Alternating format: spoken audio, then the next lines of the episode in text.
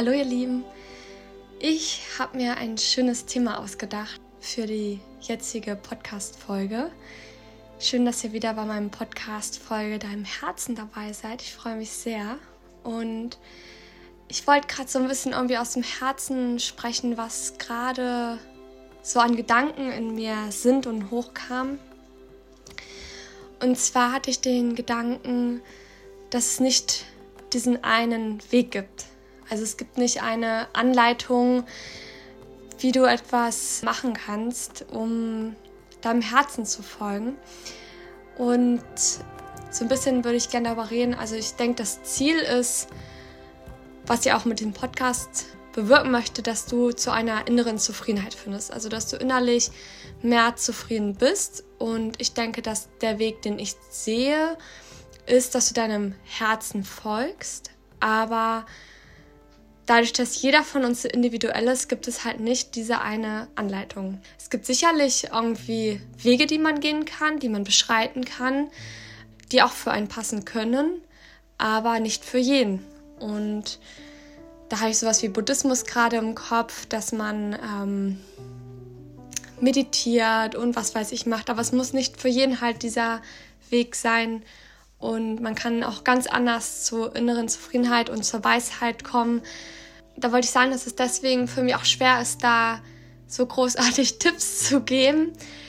Ähm, aber was ich teilen wollen würde, ist, dass man es schafft, seinem Inneren zuzuhören. Also das, was in dir drinnen ist, dass du dem zuhörst und spürst und da richtig reinfühlst. Wichtig ist natürlich auch, dass du merkst, ob du unzufrieden oder zufrieden bist.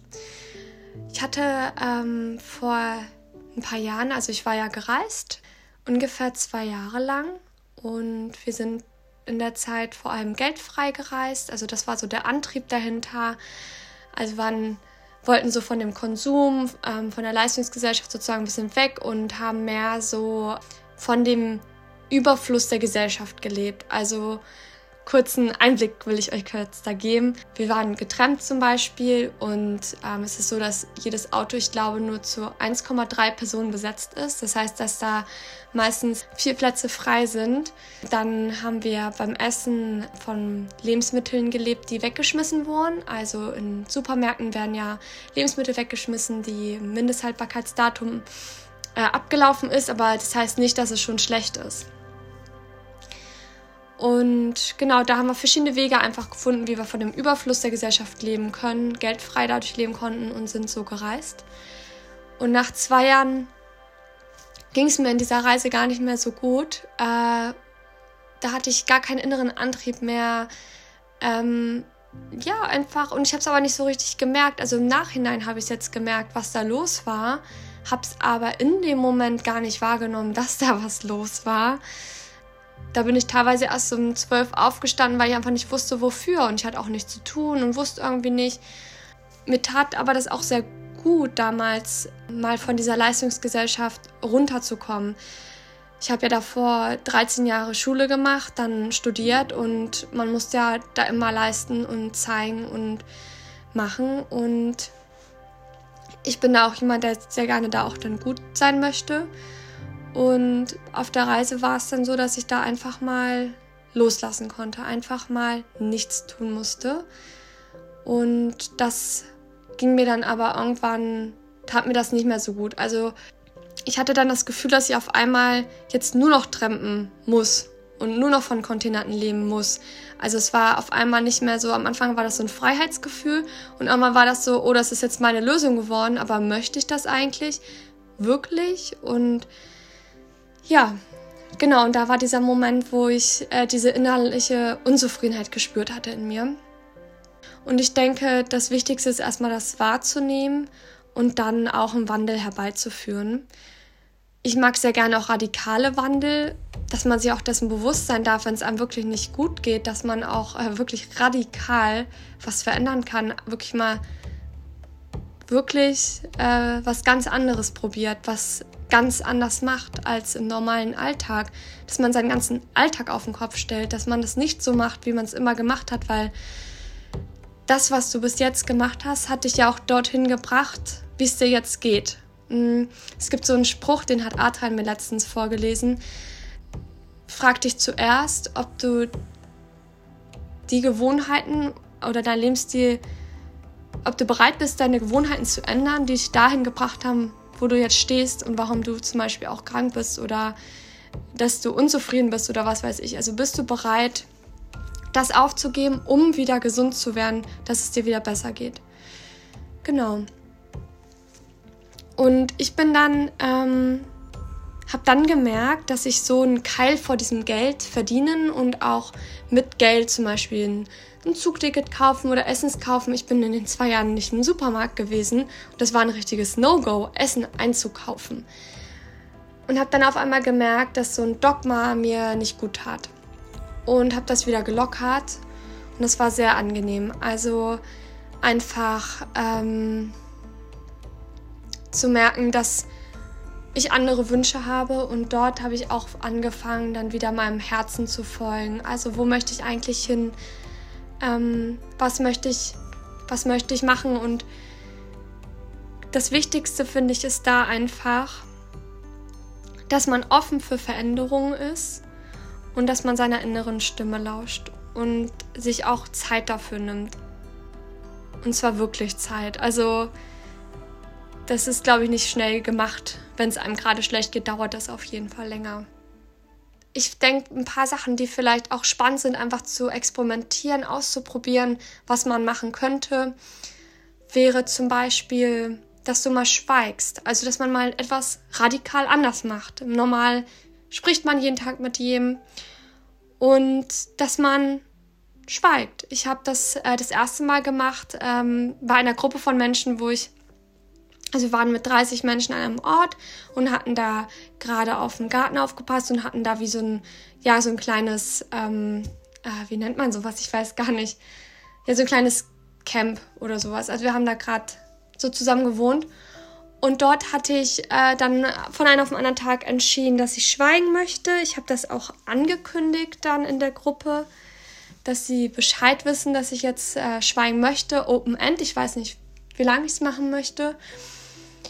Und ähm, ich habe es am Ende halt drei Tage äh, gemacht und fand das so spannend, äh, weil also es war so wahnsinnig faszinierend. Ich konnte äh, bei Leuten dabei sitzen, die gerade sich unterhalten haben und musste nicht mehr darüber nachdenken, was ich als nächstes sage. Und damit sind wir ja sehr oft beschäftigt, dass wir zu Wort kommen wollen. Was wollen wir dazu sagen? Was ist eigentlich meine Meinung dazu? Und wenn du dir sagst, du schweigst jetzt einfach mal, dass du nichts dazu zugibst, du beobachtest einfach nur, bist dabei, ohne deinen Senf dazu zu geben. Ähm, auf einmal wurde mein Kopf viel ruhiger. Ich habe sehr viel mehr wahrgenommen, was um mich herum passiert. Sehr viel mehr wahrgenommen, was die Leute sagen, was in meinem Kopf los ist. Und ich habe auch, ähm, die Leute haben häufig versucht an den Tagen mit mir in Kontakt zu treten. Irgendwie hat mich eine gefragt, wo ist denn eine Gabel oder so. Äh, wo ich dann irgendwie, ich wollte nicht, ich wollte nicht antworten. Also ich wollte nicht in diesen Kontakt natürlich treten. Und dann kann das schnell auch unhöflich wirken. Also klar, ich habe es dann gezeigt oder so, aber dass ich äh, für viele Leute war das da sehr merkwürdig, weil ich nicht mehr kommuniziert habe. Sie wussten nicht, was ist mit mir los, wie geht's mir, wie auch immer. Sie wussten einfach nicht, was los ist. Natürlich ist Sprechen sehr wichtig auch, aber Schweigen auch. Also, dass man auch mal Ruhe walten lässt. Genau, ich habe das seitdem übrigens nicht nochmal gemacht, obwohl ich es so faszinierend fand. Habe ich es nicht mehr so gezielt durchgeführt, aber kann es dir trotzdem empfehlen. Eine spannende Erfahrung. Und eine andere spannende Erfahrung finde ich auch ist zum Beispiel Fasten. Also wenn man die ganze Zeit isst, also der Tag dreht sich ja ums Frühstück, Mittags, Abendbrot. Du bist also dreimal mit Essen zubereiten, Essen und Essensgeräte sauber machen beschäftigt. Was ganz schön viel Zeit einnehmen kann. Und ich habe auch nur drei Tage gefastet, also auch nicht so lang. An diesen drei Tagen habe ich dann gemerkt, wie viel Zeit eigentlich nur für die Nahrung drauf geht. So, so viel Zeit, die man so effizient auch anders nutzen kann und das war genauso eine sehr spannende Erfahrung, die ich gemacht habe, wo man halt einfach mal radikal etwas anders macht. Es gibt bestimmt noch so viele andere Dinge, die man machen kann, die ähnlich wirken, aber einfach einen, einen ganz neuen Blickwinkel geben. Da fällt mir jetzt, wo ich es gerade sage, auch eine Erfahrung ein, die mich auch sehr, sehr stark in den äh, Monaten und Jahren danach äh, beeinflusst hat. Und zwar habe ich die 100 Dinge Challenge gemacht. Ich habe mich erstmal gefragt, welche 100 Dinge ich nutzen wollen würde, mir die aufgeschrieben, zurechtgelegt und dann mit diesen 100 Dingen nur gelebt. Im Durchschnitt besitzt ja, ich glaube, in der westlichen Welt oder in Deutschland ein Einwohner 10.000 Gegenstände. Eine krasse Zahl, wenn man das einfach mal so sagt und hört und auch sehr klar, also wenn man halt auch so Büroklammern und solche Sachen mitzählt, als jeden einzelnen Gegenstand. Wir haben wahnsinnig viele Gegenstände im Haus, im Durchschnitt jetzt in Deutschland sozusagen. Ne? Äh, und ich habe da einfach mal mit 100 Dingen gelebt und das hat wirklich, ich glaube, mein Leben danach stark verändert, weil der Alltag damit gut geklappt hat. Mir hat, glaube ich, eine Handvoll Gegenstände gefehlt in der Zeit. Aber was ich mir auch immer sage, auch wenn ich mir was kaufen möchte, hey Selina, du bist doch davor komplett ohne diesen Gegenstand ausgekommen. Sogar schon 27 Jahre, wenn es ein komplett neuer Gegenstand ist. Und sich auch zu sagen, ähm, dass man am Tag, man kann ja gar nicht 10.000 Gegenstände an einem Tag nutzen. Also das ist überhaupt gar nicht machbar. Und will man das überhaupt? Will man überhaupt so viele Gegenstände um sich haben, die man verwalten muss, lagern muss und was weiß ich. Und diese Challenge, einfach mal mit 100 Dingen zu leben, zu sehen, wie viel einfacher der Alltag war und auch ich teilweise manche Sachen davon gar nicht benutzt habe. Ähm, super spannende Erfahrung, kann ich total empfehlen. Einfach mal radikal etwas anders zu machen wieder, wie ich es schon mehrmals gerade gesagt habe, und diese Erfahrung zu machen. Und das hat wirklich mein Leben danach sehr beeinflusst dass ich wirklich nochmal gemerkt habe, brauche ich das alles wirklich? Und mehr das Ziel angestrebt habe, nur das auch zu haben, was ich zum Alltag benötige. Täglich oder auch, manche Sachen braucht man ja nicht täglich, sondern wöchentlich oder monatlich, aber auch wirklich nur die Dinge zu haben, die man wirklich auch in diesen Zeiten benutzt. Genau. Das war es erstmal noch dazu. Was man noch machen könnte, um etwas mal anders zu machen, ist mehr Langsamkeit in den Alltag zu bringen. Also zum Beispiel, dass man zu Fuß unterwegs ist, anstelle mit Fahrrad, Bus, Bahn, Auto oder irgendwas, dass man mehr Wege zu Fuß zurücklegt und so mehr Langsamkeit in den Alltag bekommt zum Beispiel auch mal Offline-Phasen macht, also das Handy zur Seite legt und ganz gezielt nicht dran geht und schaut, was man mit der Zeit anfängt. Man hat plötzlich sehr viel mehr Zeit, wenn man nicht am Handy was macht.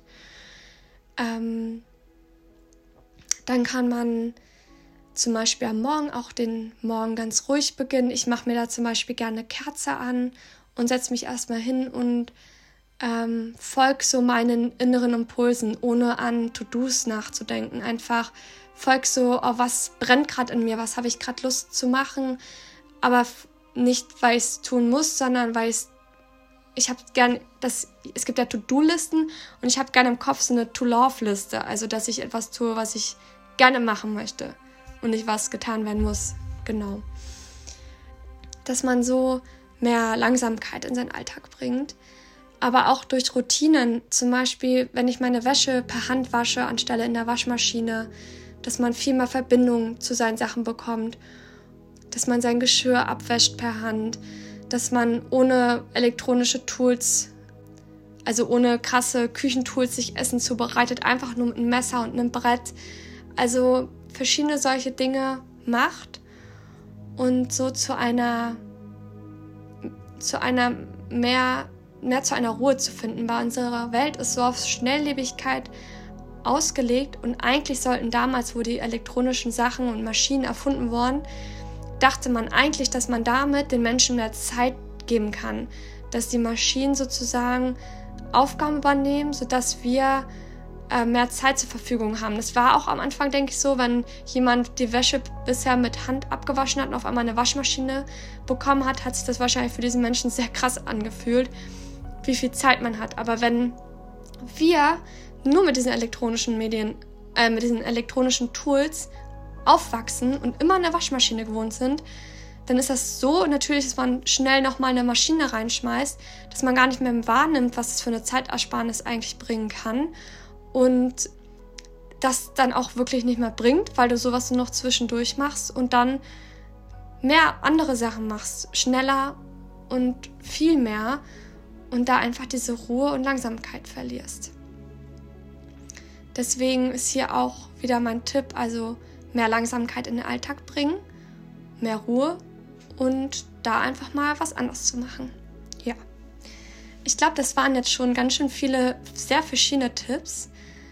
Ich habe mir übrigens keine Notizen gemacht für diese Folge. Ich habe gerade wirklich so aus dem Herzen gesprochen, was mir hochgekommen sind für Erinnerungen und Gedanken. Und es hat sich wahnsinnig gut angefühlt. Und ich hoffe so, so sehr, dass es euch hilft, dass sie euch berührt, diese Folge, und ihr Wege findet, eurem Herzen zu folgen und zu einer inneren Zufriedenheit finden könnt. Und ich meine, jedes Herz ist individuell und deswegen gibt es da keinen Weg A oder B. Es gibt tausende von Wege, wie wir dahin kommen können. Und natürlich kann man verschiedene Sachen ausprobieren, aber ich glaube, am ehesten hilft es, zur inneren Zufriedenheit zu finden, wenn man seiner inneren Stimme und seinem Herzen lauscht, weil nur das der richtige Weg für dich auch ist. Das lasse ich jetzt mal die Abschlussworte sein. Ich freue mich von euch per Nachrichten zu erfahren, ähm, wie ihr den Podcast fandet. Ihr könnt sehr gerne auf meine Social Media Kanäle vorbeischauen. Auf YouTube und Instagram heiße ich da Selina Tour. Und ich habe auch noch eine Webseite, die heißt selinatur.de. Also ich freue mich riesig, wenn ihr da überall vorbeischaut und mir dort auch was hinterlasst, äh, mir da folgt. Und jetzt äh, drücke ich euch ganz lieb vom Herzen, wünsche euch einen wunderschönen Morgen, Tag oder Abend, je nachdem, wie es bei dir ist. Und verabschiede mich jetzt. Macht's gut. Tschüss.